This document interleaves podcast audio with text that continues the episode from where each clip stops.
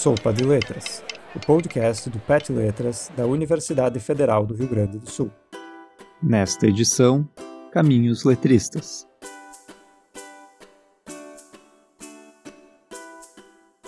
Então, hoje estou aqui com o Guilherme Faller, do Bacharelado em Letras da URGS, que é bolsista de iniciação científica da professora Rosane Rebeck.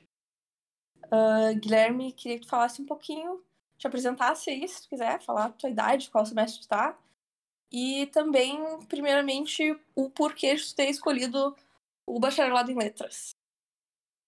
Tudo bem? É, meu nome então é Guilherme, eu tenho 28 anos, eu tô no sexto semestre, mais ou menos. É, eu escolhi, primeiro eu escolhi o curso do bacharelado é, inglês e português porque eu gostava da quantidade de caminhos possíveis depois da graduação que eu acho que um bacharelado em letras poderia me dar, assim. É, só que ao longo do curso, e agora com a iniciação científica que eu estou participando, eu estou bem focado na parte de tradução mesmo. E tu pode contar um pouquinho sobre o que é a pesquisa que tu está fazendo? A nossa pesquisa que é a pesquisa da professora Rosane Rebeck, né? Ela é o dicionário gastronômico, que é um glossário online para auxiliar na tradução de crítica especializada de gastronomia. É uma coisa bem específica, né? Mas a base disso, assim, é a questão de ensinar o tradutor, porque esse material ele é usado na, nas cadeiras, ele é usado para o ensino, né? Para formação de tradutores. Então a base desse material que é o, o grande legal, assim, que é para ajudar na formação dos tradutores e tal. E tá, antes do, de tu entrar na pesquisa, tu não tinha interesse nesse tema? De culinária, não. Mas daí eu também queria que tu contasse, assim, como é que tu chegou na pesquisa. Eu já sei dessa história, mas eu acho interessante tu falar porque existem várias formas diferentes, né, de uma pessoa chegar numa pesquisa, então conta aí um pouquinho. É, como a professora Rosane é quem me deu a cadeira de tradução 1, né? Ela sempre. Acho que é normal os professores comentarem das suas pesquisas nas suas cadeiras. E a Rosane usa muito esse material para trabalhar na aula dela. Ela traz uma questão da convencionalidade na tradução, né? Que é traduzir de uma forma parecida com um texto, de como seria um texto autêntico na língua de chegada.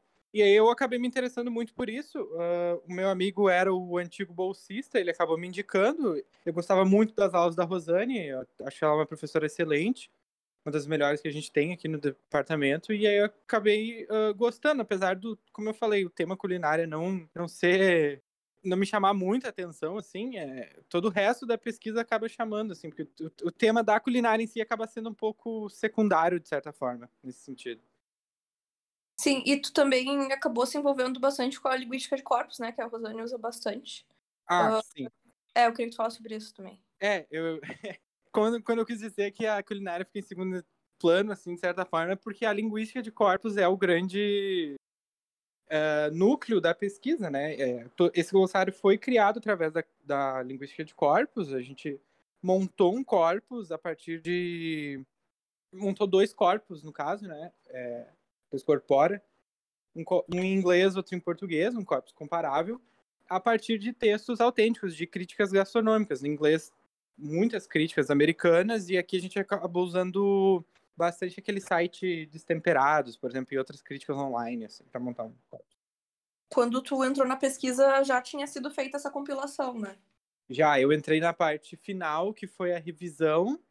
É, já tinha sido feita até a testagem quando eu, quando eu entrei. Aí a gente estava na revisão do site, quem estiver interessado é uh, urgs.br barra dicionário gastronômico, sem acentos nem nada. É, e aí a gente estava fazendo, finalizando o site e revisando, foi quando eu entrei. Mesmo que já tenham feito a testagem antes de tu entrar, eu queria que tu falasse sobre o que, que foi a testagem. Eu posso falar bastante porque a gente fez dois processos de testagem. Ah, segundo... é, teve um agora, né? É, e o segundo eu estava bem envolvido, que foi é, é, essa testagem, as duas foram feitas nas cadeiras de tradução 2, tradução do inglês, né? Basicamente, a gente inclusive está escrevendo um artigo agora, a gente publicou um artigo, acho que é, ele foi aceito, mas não foi publicado, é, que era no NET, que foi um congresso lá na Grécia que a professora uh, participou. E agora que teve o Entrade, a gente acabou apresentando tanto em um dos simpósios quanto o pôster. O pôster a gente acabou falando bastante dessa testagem, e aí vai sair um, a revista do Entrade agora que a gente está escrevendo um artigo para lá. Mas essa testagem foi. A gente separou sentenças que vinham do corpus, né? Então, que originalmente estavam em críticas gastronômicas, e a gente deu para os alunos em duas etapas. Na primeira, eles traduziam sem o dicionário, o dicionário estava fora do ar. E aí, na segunda etapa, a gente redistribuiu as sentenças entre os alunos, e eles eram. Não, a gente não tinha como obrigar eles a usar o dicionário, né? Mas eles eram incentivados a usar. E aí a gente usou uma fórmula estatística que foi o núcleo de estatística da URSS que fez para a gente, para comparar, uh, aí considerando variáveis, né, como o uso do dicionário, e, entre outras coisas, para comparar quanto mais eles se aproximavam de um texto autêntico utilizando o dicionário comparado com quando eles não utilizavam.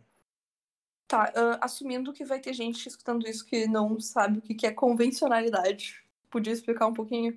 Eu, eu, cheguei a abrir um parênteses ali, mas é, essa questão da convencionalidade, é a professora Rosane trabalha muito nas cadeiras dela, é a partir desse conceito que acho que ela procura formar os tradutores, que é, como eu mencionei, traduzir é, de uma maneira que, que a tua tradução se assemelhe a um texto que ter, teria sido escrito originalmente naquela língua, ou seja, é procurar termos, palavras, é, até o modo de escrever de uma forma que, que o leitor vai ler e vai parecer natural para ele, né? Vai ser o tradutor vai estar tá escolhendo, vai estar tá tomando opções tradutórias que são convencionais, assim, acho a própria palavra é um pouco autoexplicativa. E aí a linguística de corpos é, acaba sendo excelente para isso, porque um corpus é um compilado de milhares, literalmente milhares, às vezes milhões de textos, né? É, autênticos foram escritos para outros propósitos, além do, do corpus, e aí a gente consegue identificar padrões nesse texto, né? Uh, que termos são mais usados que outros, que palavras que vêm seguida de, de alguma palavra específica, etc. E aí, a partir dessa linguística de corpus, desses, desses corpora, a gente consegue identificar esses padrões, e aí a, a confessionalidade é isso, assim, é optar por esses padrões que são mais recorrentes em certos tipos uh, de texto, etc. Sim, eu, eu, quis que tu falasse mais sobre isso, porque eu acho que eu não vejo muita gente falando em convencionalidade além da própria Rosane, né? Uh, nos outros professores de tradutor que a gente fala de tradução que a gente tem, eles falam bastante sobre se soa natural ou não e tal. Mas essa coisa de usar a linguística de corpos para isso, eu acho bem específico da forma que a Rosane forma os tradutores, que são alunos dela, né? Eu acho que sim. É, eu só tive tradução com uma outra professora que não é a Rosane, mas eu acho que essa questão, assim, aí entrando na Cristiane Nord, que vai trazer a questão da funcionalidade, né, que o, o texto traduzido dele tem que funcionar para o leitor, e eu estou sendo bem aberto aqui, isso não diz muita coisa, né, funcionar, mas, mas a ideia é essa, assim. E a convencionalidade não foge tanto disso, assim, se parar para pensar. Mas uh, tu tem razão, o termo convencionalidade eu só vejo a Rosane usando, mas embora os outros professores não usem, não foquem nessa questão da linguística de corpos e usar o termo convencionalidade, eu acho que a nossa formação aqui na URGS acaba indo por esse lado, assim, de, de formar um tradutor que, que consegue identificar o que, que o, o público vai querer e qual que é a melhor forma, qual, de que forma o texto vai funcionar mais, né? Uh, mas acho que tem razão, assim, acho que tem, existe um receio bem grande da linguística de corpos, no geral, acho que no curso, uhum. envolve uma questão bem que a gente não está muito acostumado sendo uma ciência humana, né, que é uma questão às vezes de nem é nada muito complicado, mas é uma questão computacional, uma questão de estatística, mas é, assim, eu sou enviesado para falar, mas eu acho muito bacana assim que a gente até até eu queria aproveitar para recomendar que a professora Rosane, ela participou dos seminários autorais que a gente tem, que é um projeto do nosso canal do YouTube, e ela falou sobre a Mona Baker, que foi a pesquisadora que começou a associar a linguística de corpos com a tradução, né? Como a gente pode usar isso como um auxílio ao tradutor. Uh, eu estava pensando aqui, e essa pesquisa toda de vocês, ela serve muito na formação de tradutores, né? Se usa bastante nas disciplinas. uh, mas pensando em apli aplicações mais práticas para um tradutor no mundo real, assim. Queria que tu falasse sobre a nova fase da pesquisa agora que tu está desenvolvendo. É, então, é, acho que tem duas questões, assim. É, a primeira é a metodologia da pesquisa, né? Como eu falei, é, crítica gastronômica acaba sendo um tema bem específico e o nosso material serve para traduzir é, crítica gastronômica. Até dá para usar para uh, traduzir algumas coisas da culinária, é, como até receitas e tal, mas acaba sendo muito voltado para a crítica. Só que a metodologia da criação dele poderia ser aplicada para qualquer outro tema, para criar um corpus de cinema, de manual de controle remoto, sei lá, sabe?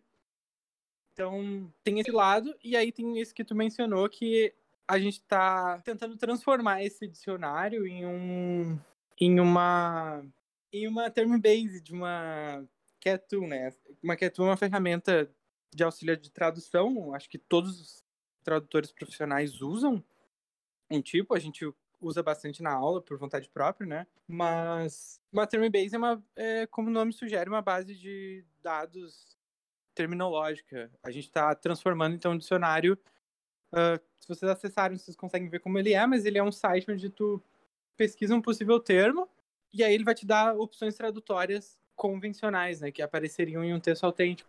E aí a gente tá, em vez de estar tá lá no site, a gente quer integrar isso a essas ferramentas, para quando o tradutor estiver traduzindo texto desse gênero, a ferramenta já mostrar para ele, ah, é, isso aqui pode ser traduzido dessa forma, etc. Sim, até uma coisa que eu até já tinha pensado também, na época que a gente estava fazendo testagem do dicionário, estava usando bastante. Uh, eu sempre fiquei impressionado porque é muito bom mesmo o dicionário. E mas pensando em uma aplicação prática, até a gente fez um trabalho que a gente pegou uma crítica gastronômica para traduzir. Mas a gente ficou pensando, tipo, como é, por que, que alguém traduziria uma crítica gastronômica que é publicada na Austrália para o Brasil, sabe? Qual é o ponto disso? Eu tava pensando que uma coisa que eu já ouvi a Rosane falar também, que esse tema culinário, gastronômico, tá crescendo cada vez mais com programas de televisão, como Masterchef, por exemplo. Então, é. seria um caso, assim, que se usa também termos mais poéticos, entre aspas, para falar de algumas coisas. É, a, a, questão toda, assim, da formação, e isso a gente, tanto eu quanto tu podemos atestar, porque a gente é, experienciou isso em primeira mão, né?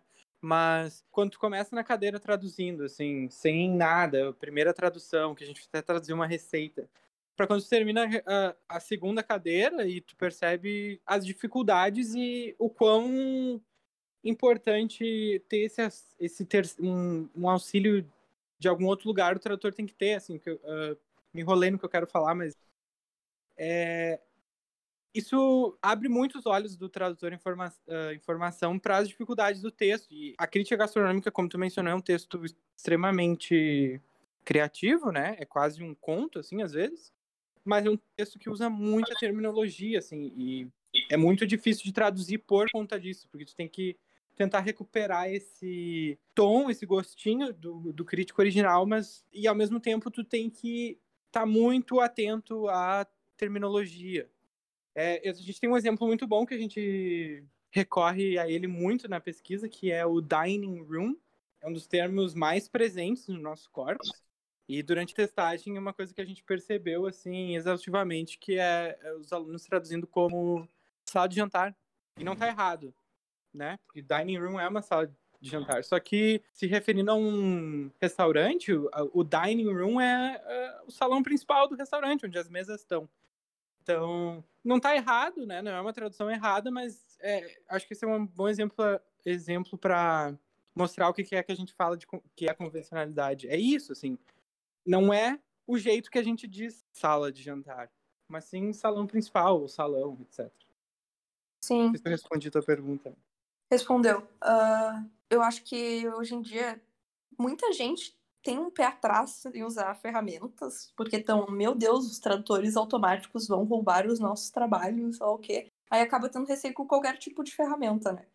Só que a gente percebe que não tem como tu. Como é que se traduzia antes da internet, por exemplo? Eu não consigo pensar nisso. Porque. É sério, não dá, né? É, a gente faz muita pesquisa o tempo todo. Tipo, a maior parte do processo de tradução, para mim, para ti pelo menos, né, é quando a gente está fazendo uma pesquisa bem elaborada, assim, É, para ver se aquilo é aquilo mesmo que a gente imagina que é.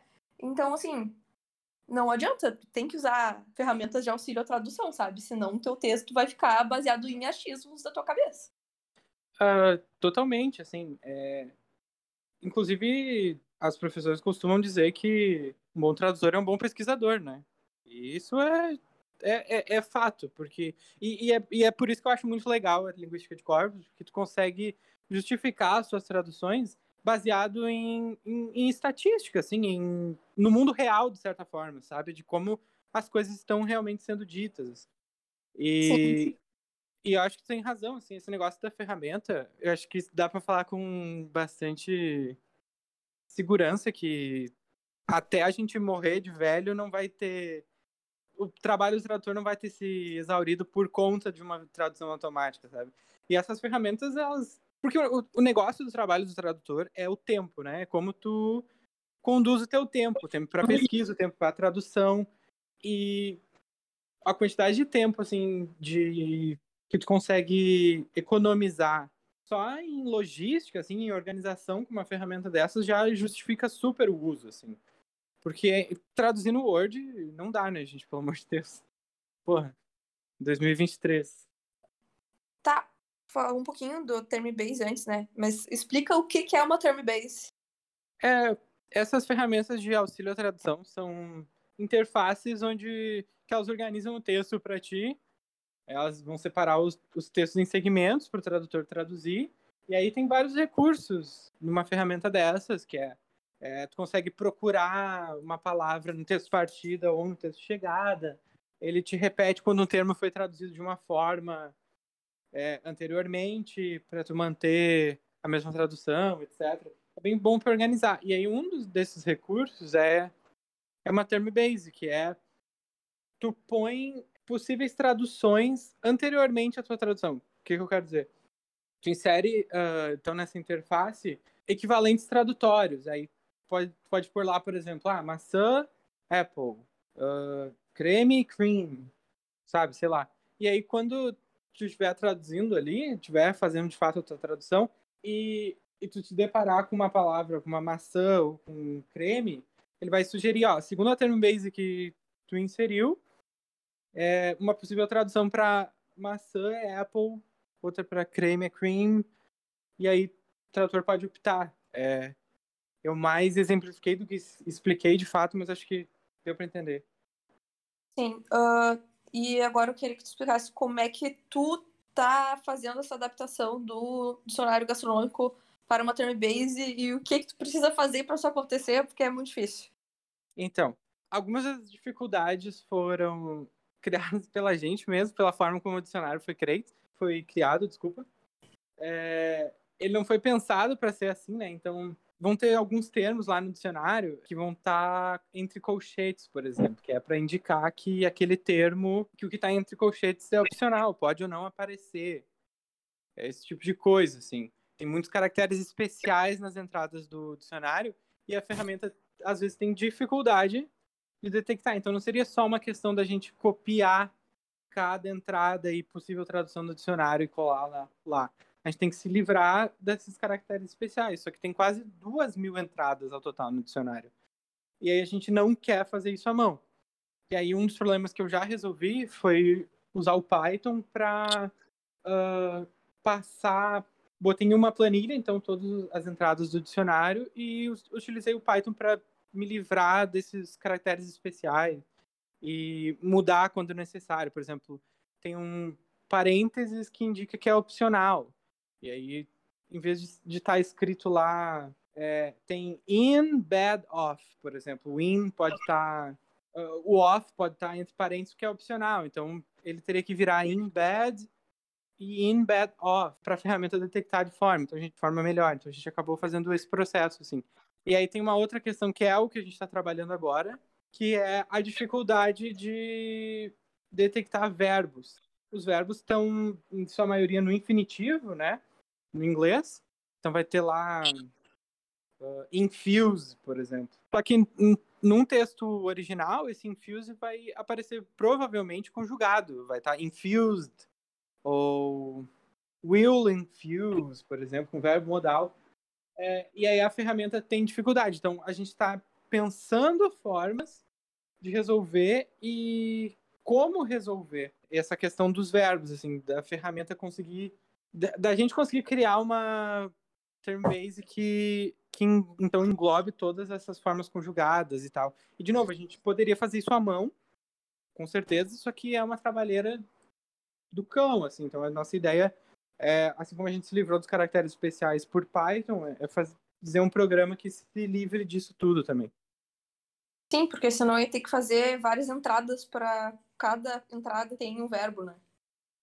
É, é, teria que botar todas as conjugações possíveis. No ah. inglês até não é tão ruim, mas no português seria inviável, né? Sim, sim. Dito tudo isso, tu pretende continuar seguindo uma carreira acadêmica ou isso, é, o IC que está fazendo agora é uma coisa isolada? É uma coisa isolada. uh, é. é que assim, né, a gente não chegou a falar, mas eu particularmente tenho, é, eu tô na universidade há muito tempo. Já me vislumbrei e, me decepcionei com a academia diversas uh, vezes, mas eu realmente me apaixonei muito pela tradução e, e assim, talvez um dia eu volte quando eu me formar faço um mestrado, talvez, mas a minha ideia não é seguir a carreira acadêmica, assim, eu quero trabalhar com tradução, quero ser tradutor. Isso, com certeza, a pesquisa, né, as, essas disciplinas de tradução também foram muito importantes, né, para tu trabalhar como tradutor. Uh, as cadeiras de tradução uh, indispensáveis, assim. Eu acho que gente, eu e tu fomos colegas em todas, né, até agora, e provavelmente ainda vamos ser, mas eu acho que as professoras que a gente teve, assim, foram é, excelentes nesse sentido. A gente teve uma apresentação da teoria bem boa, só que a gente lida com a prática, a gente traduz muito, é muito texto que a gente traduz, e a gente também lida com o mundo real, assim, da tradução. Os professores não, não costumam esconder. E eu acho que isso é um diferencial bem grande do nosso curso, que eu já tive em outros cursos da universidade, né? É muito comum que o aluno se sinta muito preso no sentido de parece que às vezes os bacharelados, os cursos não tocam muito em como é o mundo lá fora da academia, sabe? Eu acho que o nosso curso faz isso muito bem, assim. Enfim. Ah, eu também acho. É bom ser do bacharelado. Sim, é muito bom. Ah, eu acho que é isso então. Muito obrigada por aceitar me conceder essa entrevista. Mas já que a gente. Vou aproveitar o espaço aqui, então, já que a gente está falando como é bom ser do bacharelado, como poderia ser melhor se a universidade é, disponibilizasse para a gente um acesso nos computadores da, da universidade a essas ferramentas? Existem ferramentas de Cat Tool gratuitas, né? Uhum. Só que a, a, grande maioria dos tradutores utiliza as pagas, elas são horríveis de cara para se ter pessoalmente, assim. E existem planos para a universidade e a diferença na formação de um tradutor utilizando uma ferramenta dessa seria imensa, assim, seria um enorme diferencial para a universidade. Sim, ainda mais que a gente, a gente passa um pouquinho, passou, né, pelas aulas da Paty, que ela deu para nós, mas não é uma coisa que a gente tem que fazer, só que na vida real, no mercado real, o tradutor tem que usar essas ferramentas. Então, é. realmente seria muito necessário a URGS nos dar acesso a isso, né? Realmente, a gente. E, e assim, só de, o aluno ter a possibilidade do acesso, de ver como é que é. Não precisa ser um curso em como utilizar a ferramenta, sabe? Mas só de ela estar tá ali, de ser possível usar para fazer, sabe, para se familiarizar, para o próprio aluno aprender seria pô, surreal, assim. Pois é, a gente no inglês, a gente faz as aulas de tradução no laboratório, no computador e tudo mais, mas eu sei que o pessoal de outras ênfases acabam tendo que traduzir textos no papel, assim, eu não sei não, se não muitas vezes. É, eu não sei se isso aí é coisa de professor ou se realmente não tem sala suficiente na universidade para fazer isso, mas é, eu acho que é uma coisa aí que a gente tem que ir mudando de dentro. Não, já, isso já era uma coisa que já era pra ter já era pra ter sido mudada há mais de 10 anos. Não existe traduzir no papel. Não, que isso.